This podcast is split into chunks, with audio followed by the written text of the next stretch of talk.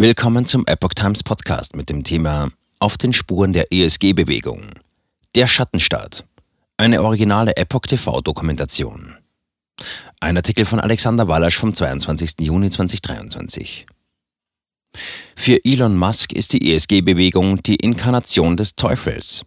Eine große Epoch Times Dokumentation beleuchtet die schwer greifbare Initiative, welche die Grenzen zwischen Unternehmen und Regierungen zunehmend verschwimmen lässt. Das Kürzel steht für Environmental, Social and Governance.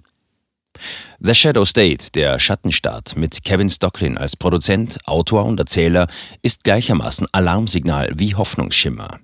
Die Dokumentation macht auf die Gefahren der ESG-Bewegung aufmerksam, zeigt, wo sie verankert ist und wo das Potenzial liegt, eine Gegenbewegung zu formieren. Die Vorgeschichte von ESG ist rasch erzählt. Früher hatten erfolgreiche Unternehmen nur drei Dinge zu beachten. Sie sollten bestenfalls ein nützliches Produkt produzieren, Angestellte vernünftig behandeln und bezahlen und sich den Gesetzen und staatlichen Marktregulierungen unterwerfen. Das änderte sich erst, als Marken größer wurden, sich Monopole bildeten und Unternehmensberater feststellten, dass das Image einer Marke den eigentlichen Wert eines Produktes erhöhen kann.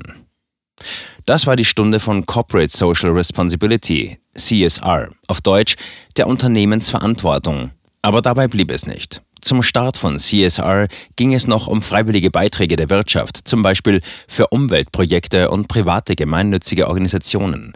Früher hieß es in der Nachbarschaft ein paar Bäume pflanzen, eine Schule unterstützen oder einen Teil des Umsatzes für Friedensprojekte ausgeben, wie die Eiscremefirma Ben Jerry's 1988.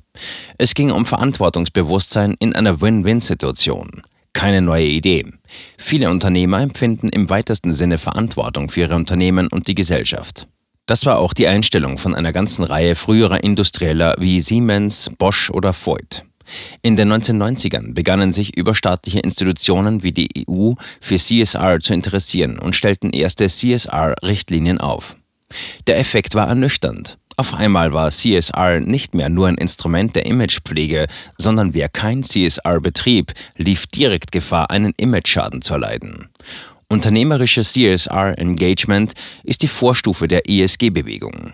Environmental, Social and Governance. Zu Deutsch Umwelt, Soziales und Unternehmensführung. Von der Imagepflege zur ultimativen Erpressbarkeit. Zu den ausführenden Produzenten der Dokumentation gehört Jasper Fackert, der Chefredakteur der US-Ausgabe von Epoch Times.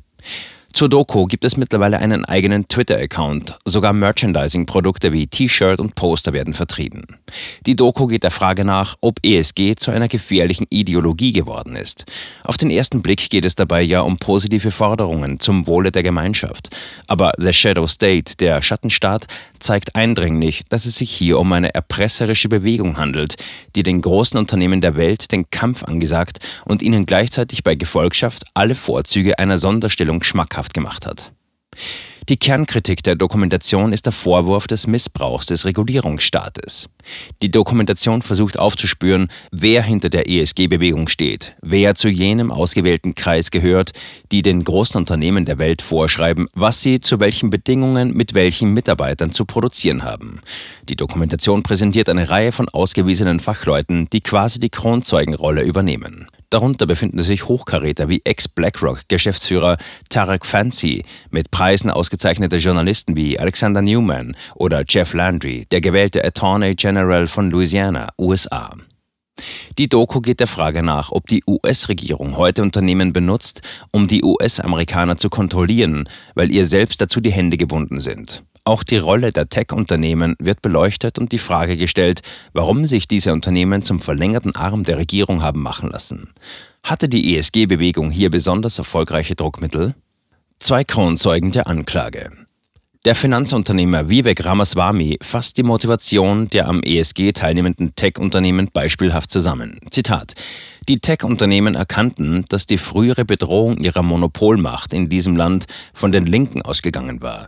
Und sie wissen, die Linken waren skeptisch gegenüber der geballten Macht der Konzerne. Break up Big Tech, das war ein linker Slogan, bevor es ein rechter wurde. Okay, aber die Tech-Unternehmen erkannten, wir können unsere Monopolmacht tatsächlich schützen, indem wir die Ziele derjenigen fördern, die uns als ihre Feinde betrachten. Also zensieren wir Inhalte, löschen Redebeiträge, Hassreden und Fehlinformationen, die sie nicht im Internet sehen wollen. Dafür erwarten wir von ihnen, dass sie bei unserer Monopolstellung in der Tech-Branche wegschauen. Zitat Ende. Das Fazit des ehemaligen NYU-Professors Michael Rechtenwald versucht die Motivation zu ergründen. Zitat Sie bekommen die Möglichkeit, dass Sie sich mit dem Wissen, dass der Markt jetzt manipuliert ist, nicht mehr wirklich um Kunden oder Aktionäre kümmern müssen. Ihre Hauptsorge ist, wer mir den Rücken frei hält. Und der Staat ist die Instanz, die Ihnen notfalls aus der Patsche hilft und Ihre Bemühungen unterstützt und Ihnen hilft, Konkurrenten loszuwerden, wie im Fall der sozialen Medien, wo wir die Absprachen zwischen der Bundesregierung und Facebook, Twitter und so weiter sehen. Diese Bundesbehörden üben Druck auf Facebook aus, um bestimmte Ansichten zu zensieren sehen. Die Unternehmen, die das staatliche Narrativ widerspiegeln und wiederholen, werden belohnt und diejenigen, die das nicht tun, werden bestraft. Zitat Ende. Hier ist auch die Erklärung dafür zu finden, warum sich überhaupt so viele Unternehmen der ESG-Bewegung anschließen, wo sie doch zum Teil massive Einbußen hinnehmen müssen, wie zuletzt das Getränkeimperium Anheuser-Busch, das mit seiner Bud Light-Werbung für die LGBTQ-Community scharfe Kritik und herbe wirtschaftliche Einbußen hinnehmen mussten. Zu Beginn der 80 Minuten langen Dokumentation The Shadow State, der Schattenstaat, werden jene Unternehmen aufgezählt, die sich der ESG-Ideologie bereits unterworfen bzw. angeschlossen haben. Klaus Schwab, der Gründer des mächtigen Weltwirtschaftsforums, kommt auch zu Wort. Zitat: Lassen Sie uns klarstellen, die Zukunft passiert nicht einfach so. Die Zukunft wird von uns gestaltet. Durch eine mächtige Gemeinschaft, wie sie hier in diesem Raum ist. Wir haben die Mittel, um den Zustand der Welt zu verbessern. Zitat Ende.